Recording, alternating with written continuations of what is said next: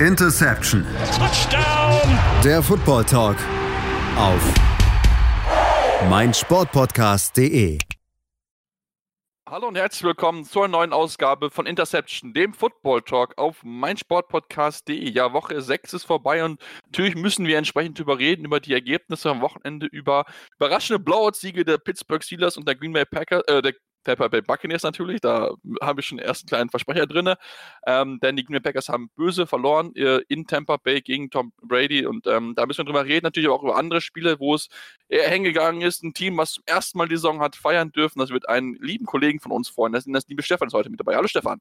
Hallo Sebastian, Servus. Und eine neue Stimme, ein neues Gesicht ist auch noch mit dabei, das ist der liebe Kevin Vischus. Hallo Kevin. Hallo Sebastian, freut mich, dass ich dabei sein darf. Ja, bevor wir mit den Spielen anfangen, Kevin, stell dich kurz vor, wie bist du Football gefahren, was für ein Team bist du und ähm, ja, was qualifiziert dich, dass du über Football reden darfst? Gerne. Ja, also wie Sebastian schon gesagt hat, ich heiße Kevin Vischus, ich bin 28. Äh, ich supporte die New York Giants und das schon seit weit über zehn Jahren. Also ich bin quasi mit Eli Manning an der Center groß geworden, kann man sagen. Äh, zu Football bin ich auch durch meine Eltern gekommen. Also beide schauen tatsächlich Football. Und was mich dazu qualifiziert, gut, das ist wahrscheinlich eine subjektive Meinung, aber ich schreibe seit vielen Jahren für das amerikanische Sportportal Touchpoints, nicht nur über die NFL, auch über College Football und die NBA. Und seit diesem Jahr bin ich für das Printmagazin Touchdown 24 zusätzlich noch tätig. Bestes Magazin übrigens, was es gibt, nur kurz am Rande erwähnt. Nein, kleiner Spaß. Genug, genug, genug der Werbung für Touchdown 24. Ähm, Gruß an die lieben Kollegen. Ähm, ja, lasst uns dann jetzt mit dem Sportlichen anfangen und natürlich Kevin vor uns mit dabei ist und hoffe, dass du uns äh, ja, lange begleiten wirst, sagen wir mal so, denn ähm, können wir auf jeden Fall einen guten Mann an unsere Seite bekommen und ähm, wollen uns jetzt direkt mit dem ersten Spiel beschäftigen und damit natürlich auch direkt ein Wissen testen beim ersten Mal. Wollen aber erstmal anfangen mit Stefan, denn Atlanta Falcons gegen Minnesota Vikings. Es war das Spiel, was überraschend deutlich ausgefallen ist. Am Ende 40 zu 23 haben sie bei den Minnesota Vikings gewonnen. Und ich denke, Stefan, selbst du hast dir mit Sicherheit 100 die Augen gerieben, ähm, dass es so gut gewesen ist. Tatsächlich ja. Also ich war sowohl von der Offense wie auch von der Defense positiv überrascht. Von der Defense mehr im ersten Viertel oder besser gesagt in der ersten Halbzeit, weil man wirklich keinen einzigen Punkt gegen die Vikings Offense zugelassen hat. Dafür aber Kirk, äh, Kirk Cousins gleich dreimal intercepten konnte. Allgemein auch den Run wirklich gut stoppen konnte. Und ja, offensiv war das gefühlt äh, wie vor ein paar Jahren wieder. Matt Ryan mit einem super Spiel, vier Touchdowns geworfen, äh, 371 Yards. Und somit bin ich äh, mit dem Spiel ganz zufrieden. Man sieht, was für ein Potenzial vielleicht auch in dem Team stecken würde. Klar, es waren jetzt die Vikings, die heuer wirklich äh, grottig sind. Aber ähm, man hätte vielleicht doch äh, etwas mehr aus dem Team rausholen können. Und es war eine schöne Reaktion nach der Entlassung von Dan Quinn und Thomas Dimitrov. Ja, ich kenne, was meinst du, inwieweit war das vielleicht dann auch einfach, sag ich mal so, jetzt eine Befreiung? Ich meine, wir haben es ja an der Woche 5 auch gesehen bei den Texans, die auch direkt das erste Spiel unter neuem Headcoach gewonnen haben, dass man dann einfach ja quasi nach so einer langen Zeit einen neuen Headcoach bekommt. Ich meine, wir sehen nach Julio Jones nur 8 äh, Receptions, 137 Yards, 2 Touchdowns, äh, Season High bisher gewesen. Also ähm, hat es nur damit zu tun, dass da ein neuer Headcoach an der Seitenlinie stand oder wie erklärst du diesen, diese Leistungsexplosion von beiden Units, also Defense und Offense? Also ich würde sagen, generell, wenn du den Trainerwechsel vollziehst, zwingst du natürlich deine Spieler immer so, also du nimmst die Spieler in die Verantwortung. Das ist war natürlich die letzten Wochen zu sehen, dass die äh, Leistung einfach nicht mehr da war und durch den Trainerwechsel jetzt mit Interim Raheem Morris haben Matt Ryan, Julio Jones, ähm, wie Stefan schon gesagt hat, auf einem ganz anderen Level gespielt. Das hat an 2016 erinnert. Ob es jetzt nur am Trainerwechsel gelegen hat, würde ich nicht sagen. Ich würde fast sagen, die Minnesota Vikings haben ihren Teil dazu beigetragen, dass die Falcons so gut dargestanden haben, wenn man quasi mit einer Interception startet. Stichwort Kirk Cousins. Und relativ schnell dann 10-0 hinten liegt oder aus Falcons Sicht 10-0 führt, dann lässt sich es auch komfortab komfortabler den Rest des Spiels angehen. Also die Falcons haben natürlich eine gute Ausgangslage gehabt, quasi ab der ersten Minute. Und ich glaube, das hat man dann gesehen, dass es dann erstmal eine deutlich entspanntere Situation für das ganze Team war.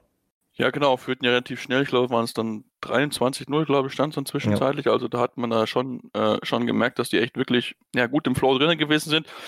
Stefan, wir müssen natürlich auch über die Vikings reden. Ne? Bisher eine sehr enttäuschende Saison. Wir hatten jetzt so eigentlich gedacht, jetzt nach dem letzten Spiel gegen die Seahawks, wo sie ja quasi ein Jahr davon entfernt gewesen ist, dieses Spiel zu gewinnen bei Fourth and One, kurz vor Schluss, dass sie nicht geschafft haben. Ähm, ja, jetzt so eine deutliche Packung zu bekommen, da ist jetzt die Frage, liegt das nur an dem jungen Team, an dem Umbruch oder ähm, ist da tieferes Problem? Weil ich meine, solche Leistungsunterschiede, das ist ja schon eklatant, zumal der auch äh, Kirk Cousins zum zweiten Mal die Saison schon drei Interceptions in einem Spiel geworfen hat. Also da scheint irgendwas nicht zu passen. Ich glaube, es ist eine Mischung aus verschiedenen Punkten.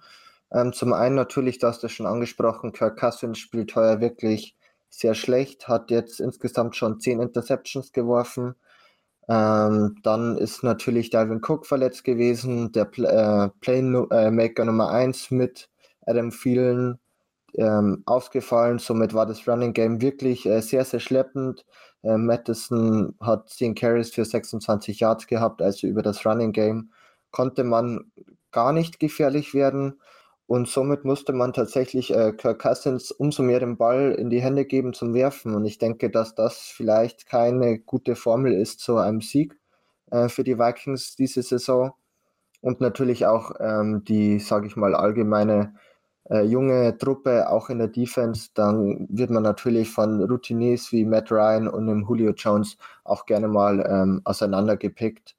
Und dann verliert man halt so ein Spiel mit, ja, im Endeffekt 17 Punkten und steht jetzt bei 1 von 5 und die Playoffs kann man eigentlich schon abschreiben, weil die Bears heuer überraschen, vom Rekord her, vom Spielen vielleicht nicht so, aber vom Rekord her auf jeden Fall.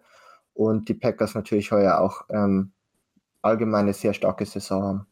Ja, das stimmt. Also die in der Division wird es mit Sicherheit schwer werden. Klar, man kann vielleicht ein bisschen auf diesen dritten Wildcard-Spot schielen, aber dafür muss ich natürlich ja, einiges verbessern. Äh, Devin Cook will ja auch noch ein bisschen ausfallen. Gut, Lichtblick ist auf jeden Fall Justin Jefferson, der ja in seinen ersten fünf Spielen unfassbare 537 Receiving Yards hat. Äh, damit fingen nur sechs Receiving Yards zu Bill Houghton, der auch in seinen, der das, diese, diese Zahl in seinen ersten fünf Spielen in der NFL-Karriere aufgelegt hat, sind die beiden einzigen Spieler mit über 500 Receiving Yards. Also das ist schon wirklich ähm, sehr unfassbar. Aber die Frage ist natürlich trotzdem, Kevin, was machst du jetzt? Ähm, versuchst du, sag ich das mal so ein bisschen zu tanken und versuchen vielleicht zu überlegen, okay, wir haben jetzt eine Quarter, äh, Quarterback-Klasse im kommenden Draft, die sehr, sehr tief ist, da den Quarterback vielleicht auch zu holen, weil Kirk Cousins hat sich bisher noch nicht mit Ruhm bekleckert oder ähm, muss sogar über tiefere ähm, Sachen nachdenken. Ich meine, man hat vor der Saison zwar verlängert mit Mike Zimmer oder äh, Kevin Spearman, dem GM, aber es gibt schon die eine oder andere Stimme, die meint, die sollte man doch nach der Saison vielleicht rauswerfen. Ähm, was machen wir mit diesen Spekulationen? Äh, die Vikings natürlich am besten mit Siegen beenden, aber ähm, man muss natürlich schon jetzt die Frage stellen, was ist jetzt das Schlauste, was sie jetzt tun? Gut, das Schlauste ist wahrscheinlich relativ. Also tanken ist ja sowieso immer so eine schwierige Thematik, gerade in der NFL, wenn du von Spielern, die in einem Körper, äh, körperbetonten Sport quasi jedes Spiel ihre Gesundheit aufs Spiel setzen, muss man ja so sagen. Da dann zu fordern, Anführungsstrichen zu tanken, ist immer schwierig. Was man aus Minnesota Sicht machen sollte, lässt sich auch nicht eindeutig sagen. Du hast natürlich mit Kirk Cousins nicht die Antwort auf Quarterback, das muss man leider so eindeutig sagen, als man ihn unter Vertrag genommen hat, als er Free Agent wurde, hat man sich sicherlich andere versprochen. Jetzt steht man, wie du schon richtig sagst, bei 1 und 5. Die Saison ist de facto gelaufen. Du hast mit Stefan Dix einen wichtigen Offensivspieler an Buffalo verloren bzw. weggetradet, weil er dir als Persönlichkeit nicht gepasst hat, weil er Lockerroom Cancer war, wie, wie die Gerüchte besagen. Und jetzt hast du mit Justin Jefferson vielleicht einen Lichtblick und auch andere Persönlichkeiten wie eben Delvin Cook sind sicherlich Teil der Zukunft, aber du hast so viele Baustellen, dass du bei den Vikings eigentlich das Problem hast, dass du Mittelmaß bist. Du gewinnst wahrscheinlich noch ein paar Spiele und das ist eigentlich das Schlechteste, was dir passieren kann, dass du nicht wirklich gut bist, um oben mitzuspielen, beziehungsweise um die Playoffs oder um den Super Bowl vielleicht sogar. Aber du bist eben auch nicht so schlecht, dass du komplett auf den Rebuild gehen kannst, weil du eben auch Spieler hast, die noch langfristig an die Franchise gebunden sind ist mit Sicherheit jetzt keine einfache Saison für die Vikings. Ähm, gut, es war schon ein bisschen zu erwarten. Ne? Man hat ja vor der Saison den Umbruch der Defense gemacht. Das wird auch ein bisschen wahrscheinlich noch seine Zeit dauern, weil es auch gerade in der Secondary viele junge Leute gibt. Aber ähm, ja, ich denke, mit 5, 1 zu 5 hat man sich dann Start mit Sicherheit auch noch ein bisschen anders vorgestellt. Ähm, hatte vielleicht noch ein bisschen dann ein bisschen mehr geschielt nach dem Seahawks-Game, aber da wurde man jetzt wirklich auf den harten Boden der Tatsachen geholt. Schauen wir mal, wie es ja, für die dann in den nächsten Wochen weitergehen wird. Und wir hatten es gerade schon zu den Houston Texans, die ja nach ihrem ersten, nach ihrer Entlassung von Bill O'Brien im ersten Spiel direkt gewonnen hatten und auch gegen die Tennessee Titans ähm, nach einem schwachen Start lange mitgehalten haben, sogar in Führung waren, die Chance hatten, das Ding ähm, ja, vielleicht sogar noch ein bisschen weiter wegzubringen. Am Ende steht die Niederlage 42 zu 36 nach Verlängerung und ähm, ja, Stefan, für die Texans natürlich ähm, sehr, sehr schade, denn sie haben wirklich sehr, sehr gut gespielt und man muss auch sagen, die Offense, sie sah unter Bill O'Brien ziemlich schwach aus, aber jetzt irgendwie in den zwei Spielen ähm, wie verwandelt. Allgemein ist die Offense unter hm, nach Bill O'Brien, sage ich mal so, äh, wirklich wieder besser geworden. Die Sean Watson spielt für mich viel, viel sicherer, hat jetzt auch dieses Spiel wirklich sehr gut gespielt. Ähm, insgesamt jetzt in drei Spielen nacheinander über 300 Passing Yards geliefert. Also da hat man vielleicht auch einen Lichtblick.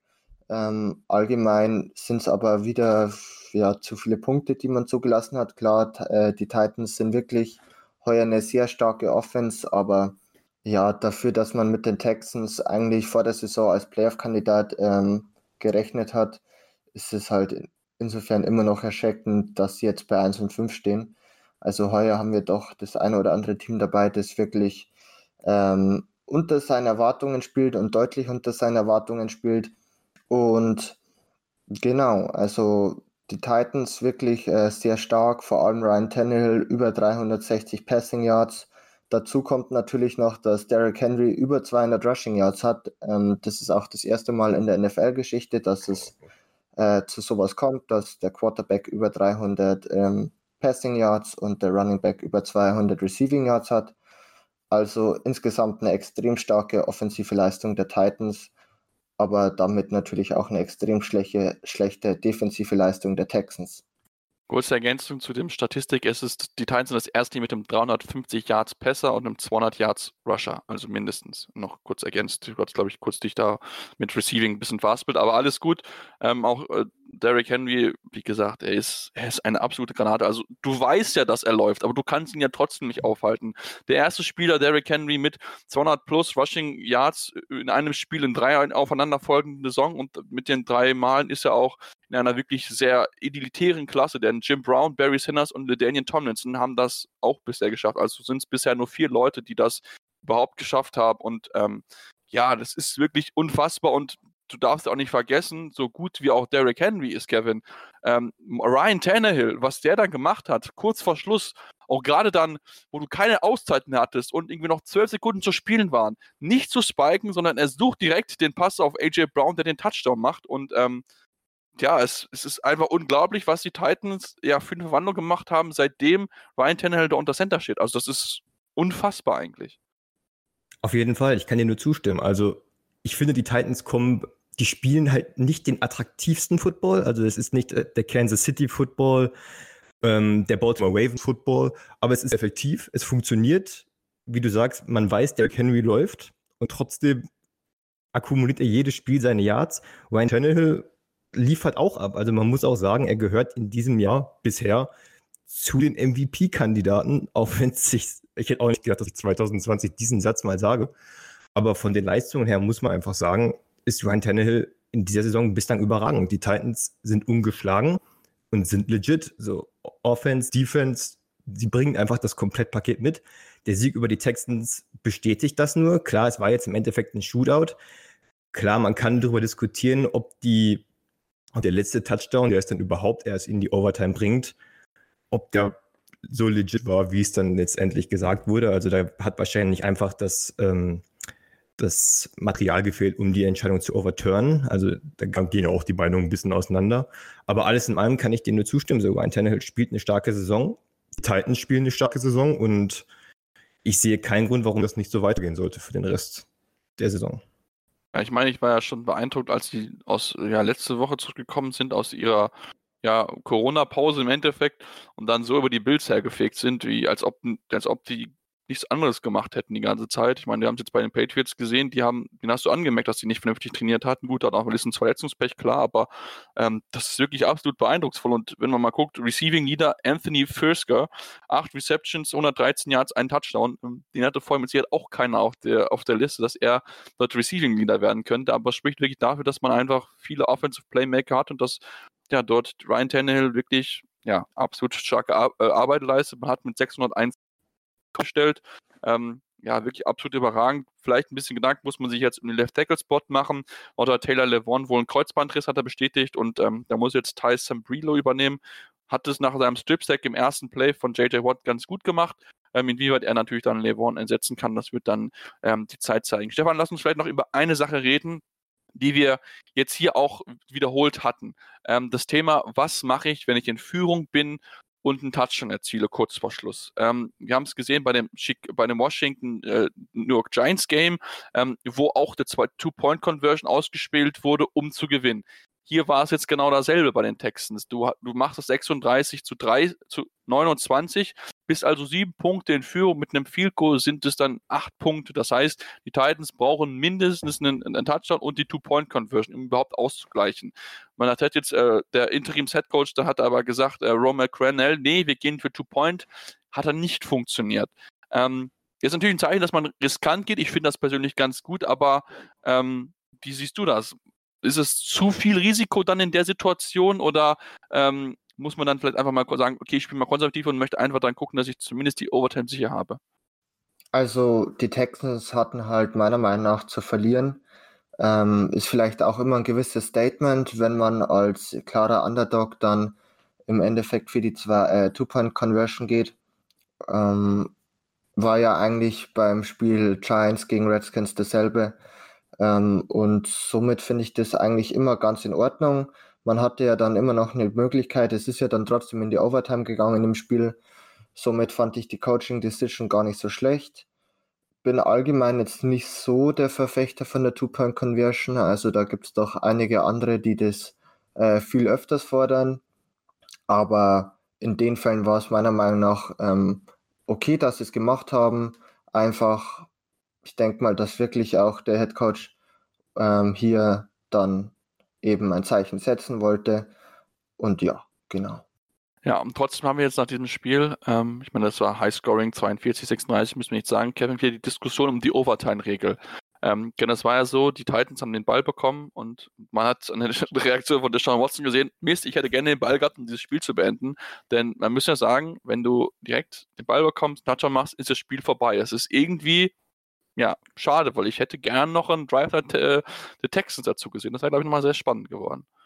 Auf jeden Fall. Also ich denke, die Diskussion gibt es ja schon seit Jahren. Ich erinnere mich vor zwei Jahren in den, in Playoffs zwischen den Chiefs und den Patriots gab es die ähnliche Diskussion, ob die Patriots in den Super Bowl gekommen wären, wenn Kansas City nochmal äh, mit Patrick Mahomes und die Offense aufs Feld gekommen wäre. Ich glaube, man muss grundsätzlich darüber nachdenken, die Regel zu überarbeiten, ähnlich wie es im College Football ist, dass beide Offenses mal die Chance haben, aufs Feld zu kommen, gerade in einer Liga, die sich immer mehr zugunsten der Offense ausrichtet, sollte es eigentlich so sein, dass beide Offenses mal aufs Feld dürfen und ein, und ein zufälliger Cointoss nicht so viel ähm, Entscheidungsmacht besitzt, wie er aktuell halt einfach hat. Stefan, siehst du das ähnlich? Ich bin halt wirklich ein großer Fan vom College Football Format. Ähm, und deshalb würde ich das eigentlich schon ganz gern mal sehen. Ich meine, ich bin auch ein bisschen so äh, leidgeplagter von der Overtime-Regel, da da durch ja meine Falcons den Super Bowl damals verloren haben. Es entscheidet halt. Das war nicht der Grund. halt, es ist halt wirklich so, dass halt durch ein Cointoss im Endeffekt ein Spiel entschieden ja. wird. Ähm, klar, viele Teams äh, gehen dann auch mit einem gewissen Momentum rein und das äh, zieht sich dann weiter.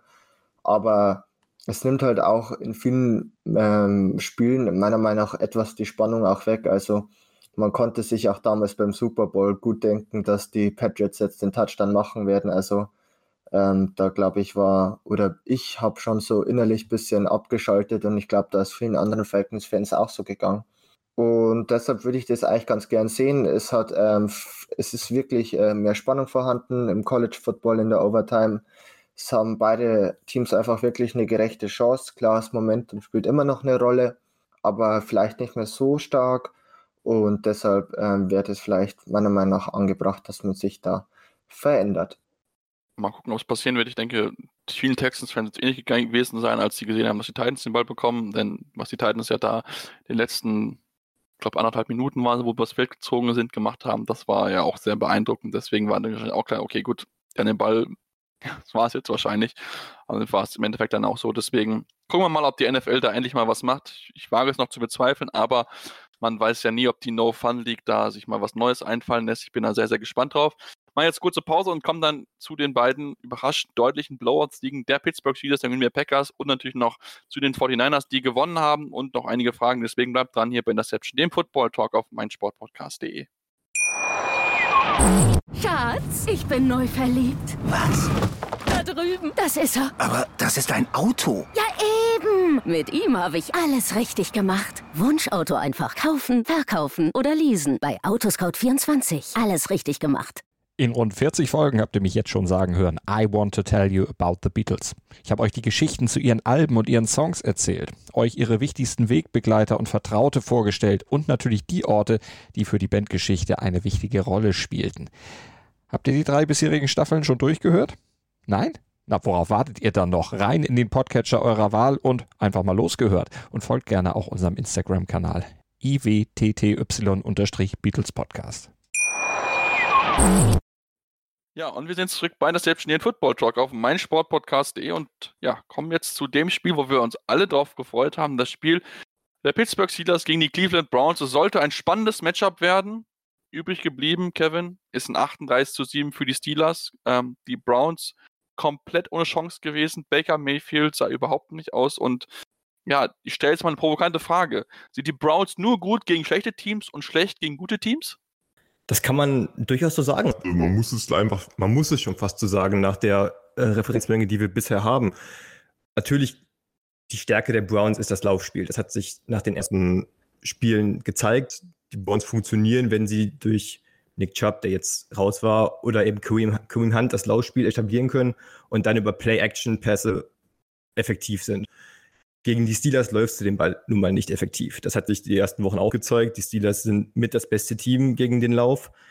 Und wenn das nicht funktioniert, stehen die Browns eben leider da, dass du mit Baker Mayfield jemanden hast, der nicht in der Lage ist, das Spiel zu tragen und beziehungsweise die Offense zu tragen. Und ja, gegen, gegen schwache Teams, gegen die Cowboys zum Beispiel, die eine der schlechtesten Defenses der Liga haben, da mag das funktionieren gegen gute Teams, die Steelers oder die Ravens, da sieht es dann mau aus. Und das Spiel jetzt war nur ein weiterer Beleg dafür.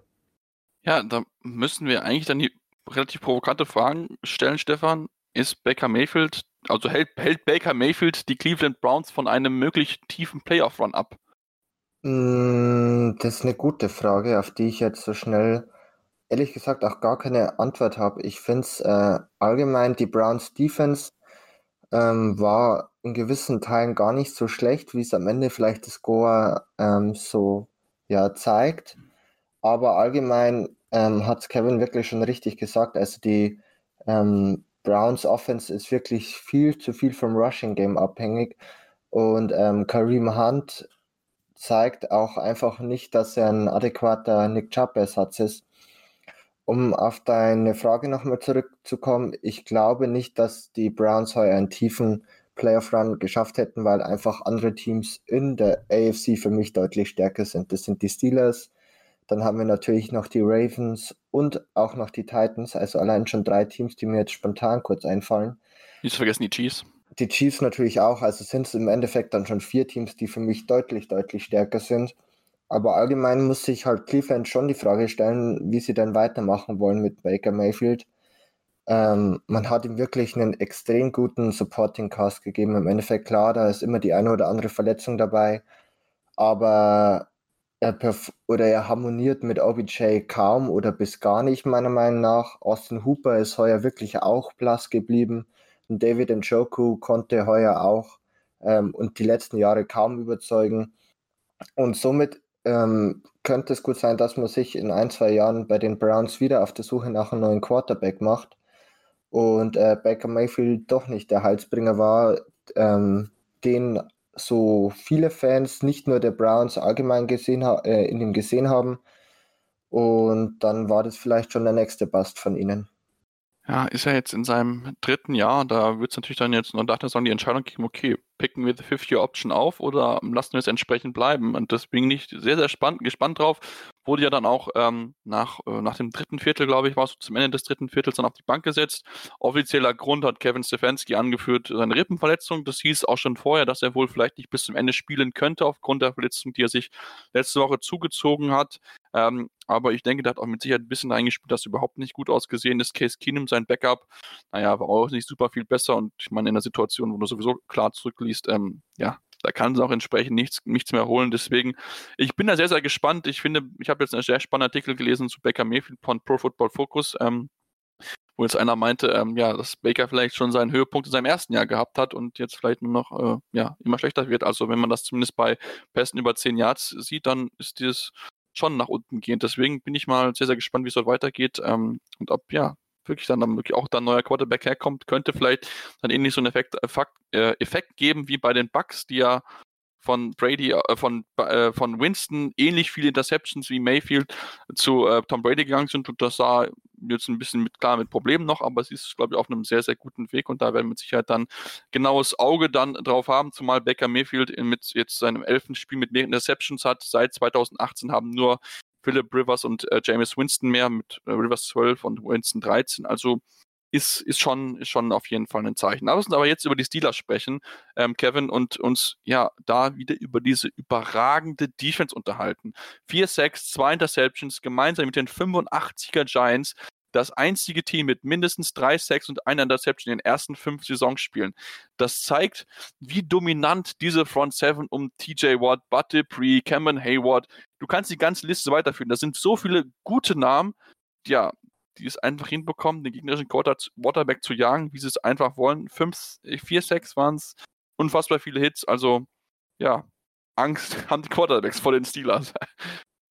Ja, und das zu Recht. Also, wir haben auch in der letzten Saison schon gesehen, wie stark diese Defense ist. Letztes Jahr, als Ben Roethlisberger noch verletzt war und sie mit ihrem dritten Quarterback die Offense führen mussten, selbst da hat die Defense essentiell die Steelers die ganze Saison über getragen. Und jetzt mit Big Ben, der zurück ist, zeigt sich, dass das Team halt komplett ist und die Defense immer noch das, was sie letztes Jahr war, wenn nicht gar besser. Klar, die Verletzung von Devin Bush ist jetzt so ein bisschen ähm, bisschen schwer, ein bisschen schwerwiegend für das Team, aber ich glaube, auch das kann sie, kann die Defense wegstecken. Denn wie du eben sagst, die Front Seven ist ansonsten halt dermaßen stark. Also TJ Watt überragend, was er spielt. Und ja, mit den Steelers muss man einfach auch rechnen. Die, die bringen Offense mit, die bringen Defense mit. Und ich sehe keinen Grund, warum das in der Rest der Saison nicht so weitergehen sollte. Also klar, die Browns, die Offensive Line, auch wenn ich dachte, dass sie sich in den letzten Spielen stabilisiert hat, war halt komplett overmatched mit den mit, den, mit dem Pass Rush. Das hat man, glaube ich, gesehen. Ja, das hat man relativ gut gesehen, aber ja, trotzdem, also ähm, es war bisher bei allen anderen Teams auch so. Ich meine, die hatten, standen ähm, jetzt 24 Sacks nach fünf Spielen. Das ist, das ist ein unglaublicher Wert. Also das sind fast fünf pro Spiel. Das ist, das ist wirklich äh, ja, unfassbar, muss man einfach ganz, ganz klar so sagen. Deswegen, äh, ja, unglaublich. Ähm, deswegen ist es auch ist jetzt gar nicht so schlimm, denn die Offense, müssen wir sagen, die ist jetzt nicht überragend, Stefan. Sie ist gut, sie ist solide, sie macht das, ja, was sie halt machen muss. Ähm, ich meine, Clay, äh, Chase Claypool, jetzt so ein bisschen der, ja, der Trendsetter so ein bisschen jetzt mit sechs Touchdowns, genauso viele wie ein Randy Moss, ein Martavis Bryant, ein Calvin Ridley und ein Willie Gold in den ersten fünf Spielen. Ähm, es ist schon, es ist schon spannend anzugucken, auch wenn sie natürlich jetzt noch nicht die großen Leistungen abliefern mussten, weil sie es bisher die Gegner noch nicht zugelassen haben. Aber da werden dann die nächsten zwei Wochen mit den Spielen gegen die Giants, äh, gegen die Titans und gegen die Ravens sicher ein bisschen mehr Aufschluss bringen, wie gut dann die Offense und wie gut dann auch Big Ben dann wirklich ist, denn er hat ein bisschen shaky manchmal ausgesehen in den ersten fünf Spielen. Also allgemein kann man bei der Steelers Offense sagen, dass sie ähm, den Run wiedergefunden haben, nachdem letztes Jahr keiner der Running Backs wirklich eine gute Leistung gezeigt hat und man äh, Platz 30 in der Rushing Efficiency war, schaut es doch heuer wieder deutlich anders aus. Also James Conner ist wirklich ähm, ein guter Running Back, der auch wieder seine Ze äh, Leistung zeigt. Ähm, über 100 Yards jetzt gehabt gegen die Browns. Und allgemein kann man sagen, dass äh, Big Ben wirklich sehr kontrolliert spielt, hat erst eine Interception geworfen, dafür elf Touchdowns und er hat halt meiner Meinung nach wirklich ein gutes Arsenal an Wide Receivern, also Deontay Jackson, dann natürlich ein James Washington, Juju Smith-Schuster äh, und eben auch angesprochen Chase Claypool. Also da hat er wirklich, ähm, finde ich, eine sehr gute Auswahl. Und das äh, ze zeigt sich meiner Meinung nach auch. Klar, die äh, Steelers stehen 5-0, sind für mich wohl eins der komplettesten Teams überhaupt. Ähm, die Defense vielleicht ein bisschen stärker wie die Offense, aber ich glaube, ähm, die Offense könnte auch noch deutlich ähm, stärker auffahren, wie sie es jetzt gegen die Browns auch gemacht haben. Und somit haben wir da vielleicht schon ähm, ein gutes Team oder wirklich ein Team, das den äh, tiefen Playoff-Run machen kann in der AFC.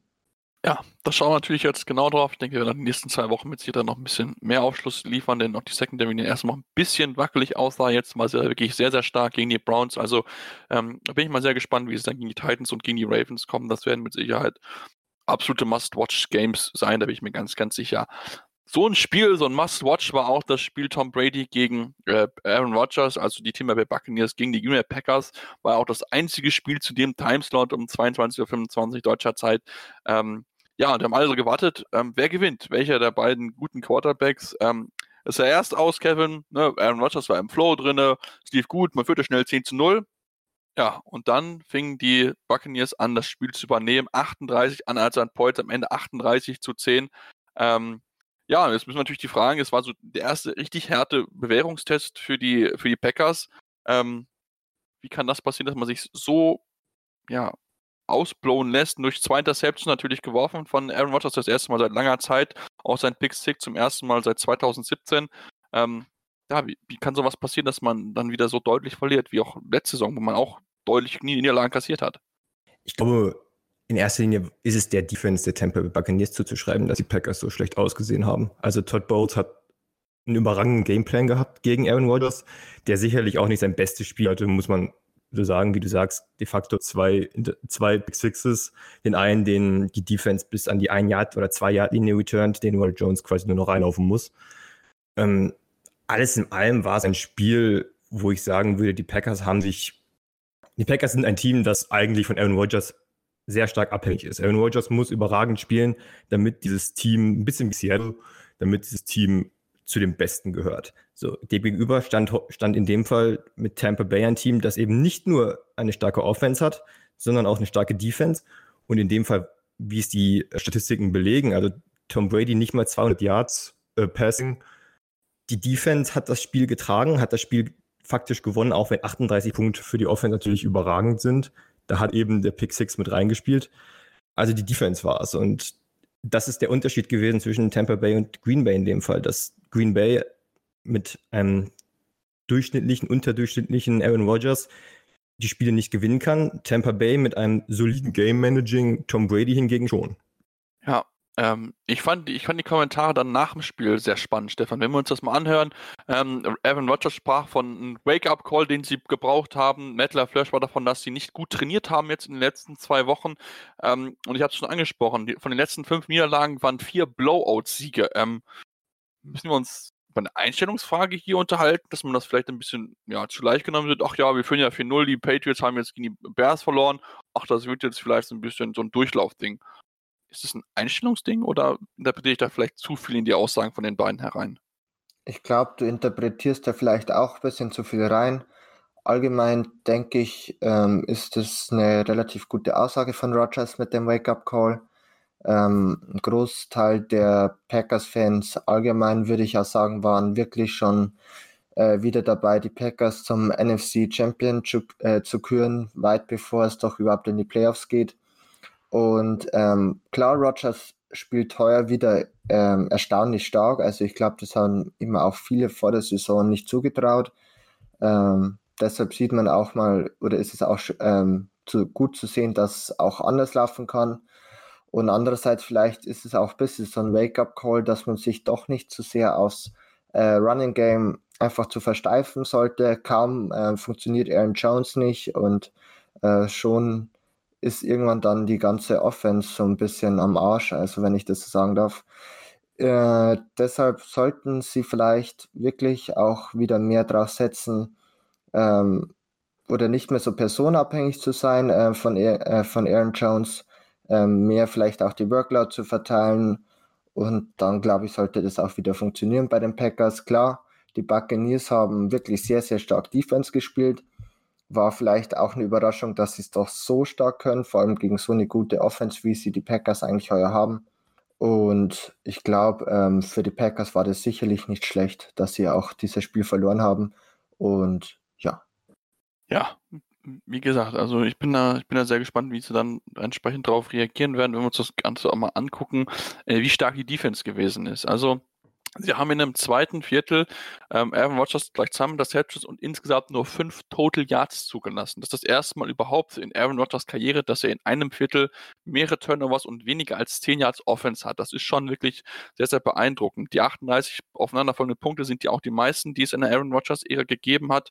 Ähm, und eins hat, der wundert mich dann doch schon ein bisschen. Ähm, Aaron Rodgers hat einen Losing Record, wenn er an irgendeinem Punkt in in dem einem Spiel, ob es jetzt ein oder zwei Punkte oder so gewesen ist, zurückliegt. Das heißt, äh, sein, ähm, sein Rekord ist dann 0, 0 zu äh, 107, also 477, also 74,7 Prozent der Spiele gewinnt er dann wieder. Das ist schon beeindruckend. Das ist nur Platz 30 seit 1950. Wenn man mal vergleicht, Tim Tebow, Jimmy G und auch Lamar Jackson, sind da so in der entsprechenden Kategorie besser. Also das ist schon ein Fakt, der mich überrascht hat, als ich den gelesen habe. Da war ich schon echt ein bisschen schockiert, muss ich ganz ehrlich zugeben. Ähm, möchte mich jetzt aber nochmal auf die Buccaneers beschäftigen, die ja äh, 4, 6, 13 QB jetzt insgesamt hatten ähm, und da auf die Offense sprechen. Denn natürlich müssen wir über Tom Brady und Rob Gronkowski sprechen. Mit 91 Passing Touchdowns jetzt die drittmeisten in der NFL-Geschichte. Ähm, ja, ich denke, man kann zu den beiden nur absolut finden. Die verstehen sich wie blind auf dem Feld und ähm, ja, es ist einfach eine der besten Verbindungen, die es hier im Football gegeben hat, Kevin. Auf jeden Fall. Also ich glaube, man wusste auch von, von Anfang an, dass auch wenn Rob Gronkowski natürlich nicht mehr der ist, den man aus New England kennt, dass er sich früher oder später in diese Offense einfügen würde. Und das hat man neben dem Spiel gesehen wie du schon richtig sagst, die Chemie zwischen den beiden, die sich über Jahre aufgebaut hat, die ist, die ist da. Die wissen, also in Tom Bradys Fall, er weiß, wie, wie Gronk seine Routen läuft, wann er ihn anwerfen kann, wie er ihn am besten anwirft. Das hat sich in dem Spiel sehr stark gezeigt und ich glaube, wenn ein Jason Witten in Las Vegas noch effektiv sein kann bei Third Downs, dann können sich die Tampa Bay Buccaneers auch noch stark darauf verlassen, dass Rob Gronkowski ihnen für den Rest der Saison und dann vielleicht in den Playoffs noch einiges geben kann. Also seine Physis ist eben immer noch da. Er ist immer noch enorm schwer für jeden Linebacker zu verteidigen, gegen den er spielt.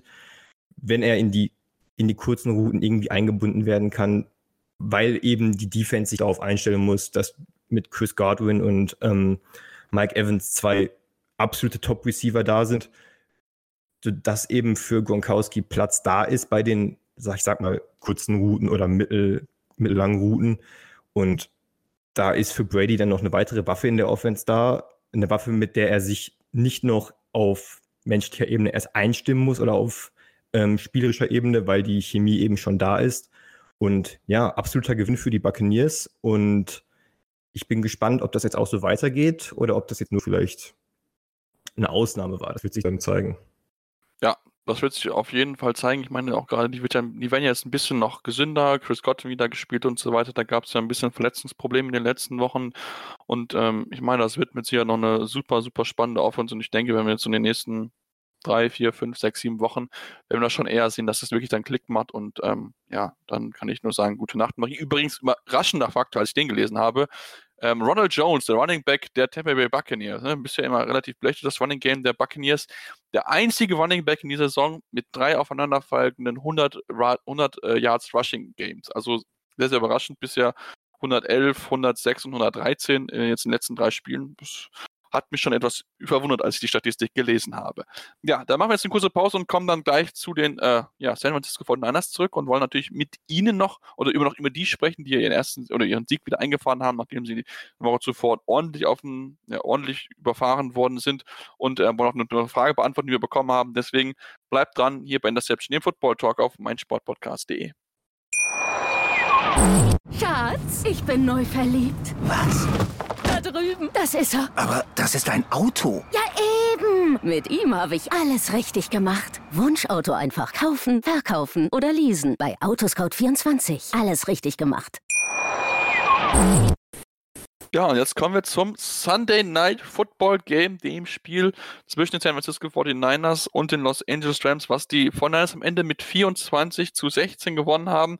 Vor allen Dingen nach einer starken ersten Halbzeit und ich denke, man kann es ganz gut umschreiben, Stefan, und sagen, die 49ers haben nach ihrer deutlichen Niederlage gegen die Miami Dolphins Charakter gezeigt und sind wieder zurückgekommen in wirklich guter, guter Form, zumindest in der ersten Halbzeit. Auf jeden Fall. Und ähm, für mich war das so ein bisschen so der Turnaround und mir ist die Offense der 49ers ähm, wirklich so vorgekommen wie 2019. Also viel Yards after Catch, äh, viel Yards after Contact. Ähm, da ist wirklich extrem viel gegangen. Dann natürlich auch wieder das äh, kreative, ähm, die kreativen Schemes einfach durch Kyle Shanahan, äh, Jimmy Garoppolo mit auch einer starken Leistung dass jetzt der überragende Quarterback ist. Ähm, ich glaube, das wissen wir alle, dass es eben nicht ist. Aber er hat seine Sache gut gemacht, vor allem nach der katastrophalen Leistung letzte Woche gegen die Dolphins. Und nachdem er letzte Woche so eine deutliche und irgendwie doch auch überraschende Niederlage eingesteckt hat, hat man eben diese Woche ja vielleicht auch eine, einen überraschenden Sieg gegen die doch deutlich stärker eingesetzten, äh, eingeschätzten Rams eingefahren. Ja, muss man wirklich sagen. Also das hat mir besser gefallen. Ähm, lag vielleicht auch ein bisschen daran, dass sie dann noch gesunder aussahen. Das war letzte Woche jetzt nicht so der Fall, aber ein paar Statistiken von NextGen. Ähm, hat 2,38 Sekunden pro Wurf war sein Release, also ist relativ schnell den Ball weggeworden und insgesamt 226, 268 Passing Yards kamen nach dem Catch. Also du hast angesprochen, Stefan, viele Jahre nach dem Catch. Und was auch noch eine wichtige Rolle gespielt hat, natürlich die Wide Receiver, die Samuel, George Kittle, sie waren echt gut. Aber man muss auch sagen, dass die Targets sich einfach besser, eine bessere Separation geschafft haben. Also laut Next Gen Stat waren ähm, bei 72,7% von Jimmy G's Targets open, also hatten eine 3 Yard Separation. In Wochen 1 bis 5 waren es 36,4, also fast die Hälfte des Wertes von letzter Woche. Und ich denke, da merkt man einfach, es ging schneller, der Ball war schnell weg. Man wollte möglichst natürlich Aaron Donald ausschalten, der ein Triple-Team gegen sich hatte und ja, ich glaube, die schlechteste Statistiken seit letztem Jahr oder so hatte, weil einfach er nicht durchgekommen ist. Spricht aber dafür, dass man einen Gameplay hatte, Kevin. Man wusste, worauf man sich verlassen kann und das hat grandios funktioniert in der ersten Halbzeit. Also 21 Punkte, das war perfekt. Ja, wie du schon sagst, es ging halt auch darum, den Ball so blöd das klingt, schnell aus Jimmy Garoppolo hinten rauszukriegen. Nicht nur wegen Aaron Donald, sondern auch, weil man eben so viele Playmaker in der Offense hat. Stichwort Josh Kittle, der ein Fourth and Two in einen Touchdown-Pass umwandelt, insgesamt über 100 Yards äh, Receiving gemacht hat. Dazu hast du ein starkes Laufspiel, also du hast offensiv einfach sehr viele Waffen. Wenn du dann durch Debo Samuel oder auch Ayuk äh, Production bekommst, hast du eben, wenn du Jimmy Garoppolo bist, auch die Möglichkeit, dass du nicht groß durch deine Reads gehen musst, sondern direkt meistens die erste Read nehmen kannst und an, anwerfen kannst. Wenn du dann noch mit äh, Kyle Shanahan an der Seitenlinie einen vielleicht den besten und innovativsten Playcaller zurzeit hast, dann ist es für, um jetzt auf die Los Angeles Rams einzugehen, für jede Defense auch schwer, sich darauf einzustellen. Und ich, man kann sagen, die 49ers haben sich auf ihre Stärken besinnt. Äh, Kyle Shanahan hat das Maximum aus dem Offensivpotenzial, was er zur Verfügung hatte, rausgeholt die Statistiken belegen es. Äh, Jimmy Garoppolo fast fehlerfreies Spiel, würde ich sagen. Drei Touchdowns, keine Interception, über 260 Yards, 23 von 33 Pässen angebracht. Also alles in allem solides Spiel der 49ers und vor allen Dingen ein wichtiger Sieg für sie. Ja, das auf jeden Fall. Also das war auch gerade natürlich in der, erstmal in der Division natürlich wichtig, in der NFC West, die ja sehr, sehr umkämpft ist. Dort sind jetzt mit 3 und 3 wieder ein bisschen, bisschen näher rangerückt und natürlich auch natürlich für die Moral, dass man guckt, okay, hey, nach diesem Lied, da müssen wir zurückkommen. Also da war auch Kyle Shannon sehr zufrieden mit der Leistung seines Teams. Das hat er sich, ja, hat gezeigt, dass unser Team einfach Charakter gezeigt hat, hat er so genau gesagt. Deswegen ähm, ist das schön zu sehen. Trotzdem, Stefan, müssen wir natürlich aber auch über die Rams sprechen, die ja gut dastand, 4 und 1, damit hätten vielleicht jetzt nicht unbedingt die meisten gedacht aber am Sonntag lief irgendwie mehr so gar nichts zusammen offensiv. Also da hat man überhaupt nicht ansetzen können. Natürlich, die, die 49ers Defense war auch überraschend gut, muss ich zugeben. Aber trotzdem hätte ich mir eigentlich ein bisschen mehr erwartet von den Rams. Ich mir auch deutlich. Also natürlich liegt es zum einen dra äh, dran, dass ich Jared Goff als mein äh, Quarterback habe in diversen Fantasy-Ligen. Auch. und der natürlich einfach nicht so performt hatte, wie er es die Wochen davor getan hat. Aber allgemein finde ich, ist die Offense bei den Rams heuer wirklich immer so hopp oder top. Also ähm, da kannst du wirklich davon ausgehen, dass die in der einen Woche extrem gut sind und dann in der anderen Woche extrem schlecht. Ich glaube, es ist äh, wichtig, dass sie dann einen Mittelweg finden. Dass sie jetzt nicht jede Woche extrem stark sein können. Ich glaube, da hat man auch Verständnis dafür. Aber gegen so eine ersatzgeschwächte Defense, wie es eigentlich die 49ers heuer haben äh, oder eben diese Saison haben, sollte doch deutlich mehr wie 16 Punkte rauskommen. Vor allem bei den äh, Receiving Core, den man hat. Und natürlich auch ähm, mit einem Jared Goff einfach an der Center. Also da sollte doch deutlich mehr meiner Meinung nach möglich sein. Und da, glaube ich, äh, liegt jetzt die Hauptaufgabe von Sean McVay drin, dort einen Mittelweg zu finden, wie er die Offense einfach stabilisieren äh, kann, damit die einfach konstanter spielen können. Ja, da, darum wird es, wie gesagt, gehen. Da muss einfach mehr konstant rein. Gut, ist noch eine junge Mannschaft insgesamt. Ich glaube, das drittjüngste Team im Durchschnitt. Ich glaube, mit 25,3 Jahren oder so. Das ist natürlich relativ jung noch. So ist es jetzt nicht, aber ähm, trotzdem, ich denke, das Potenzial ist auf jeden Fall da. Man hat es gesehen, sie müssen es jetzt, wie gesagt, noch gegen wirklich gute Teams auch teilweise zeigen, weil sie dann auch durchaus einfache Aufgaben zwischendrin äh, mit dabei hatten. Da bin ich mal sehr gespannt drauf. Stefan, äh, Kevin, lass uns zu unserer Frage kommen, die wir uns beschäftigen, die wir bekommen haben. Und ähm, hier nicht ganz ernst gemeint, aber ähm, natürlich wollen wir trotzdem darauf eingehen vom lieben Kollegen Fabian Sommer, der an der Stelle herzlich gegrüßt ist. Er hat uns über Twitter gefragt, was ist langweiliger? Red Zone Possessions der Bears oder Wandfarbe, die trocknet. Bei uns in der Gruppe gab es schon den einen, der gesagt hat, Wandfarbe, das ist mit Sicherheit das Thema, was mich, ähm, was, äh, ja, was eher der Fall ist, denn gib mal gesagt, gib mir die Wandfrage. Ähm, der Kollege, eine Kollege meinte eindeutig die Bears, Wandfarbe kann wenigstens laufen. Ähm, ja, was ist deine persönliche Meinung? Puh, also Wandfarbe finde ich eigentlich an sich schon interessanter, muss ich sagen. Da kann ich immerhin noch auf ein Gelblicht im Laufe der Zeit hoffen. Also, ja, es ist halt wirklich nicht schön anzusehen, das muss man sagen. Es ist, wie die Frage schon suggeriert, langweilig. Ich glaube, nicht nur wir fragen uns, wieso die Bears, wie es sein kann, dass die Bears so gut dastehen. Wir wussten, glaube ich, vor Saisonbeginn schon, dass es eigentlich über die Defense gehen muss. Die Bears sind Zone sehr ausrechenbar. Es ist langweilig anzusehen. Aber so blöd das klingt, aber wer, wer gewinnt, hat recht. Und was immer funktioniert, muss man ja leider sagen.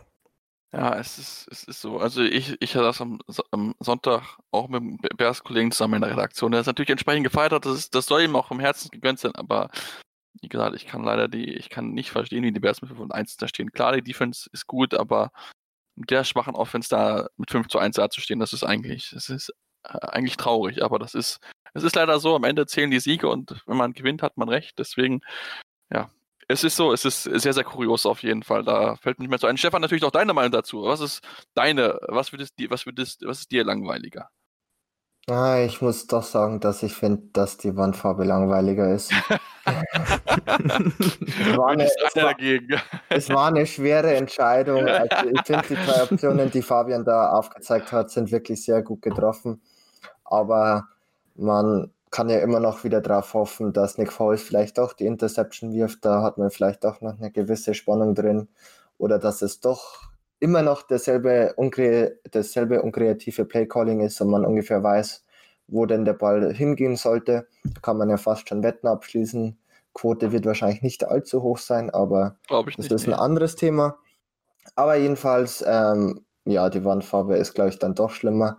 Obwohl ich da erst vor kurzem, oder was heißt vor kurzem, vor vor längerer Zeit mal so ein Video gesehen habe, wo einer sich das wirklich angetan hat auf YouTube ähm, und Farbe beim Trocknen zugeschaut hat. Also das ist natürlich dann doch nochmal um einiges langweiliger und natürlich dauert es viel länger. Das auf jeden Fall. Aber auch nicht schlecht, dass nochmal sagen geklickt wird. Aber naja, egal, es gibt auf YouTube das, die verrücktesten Sachen. Das stimmt definitiv.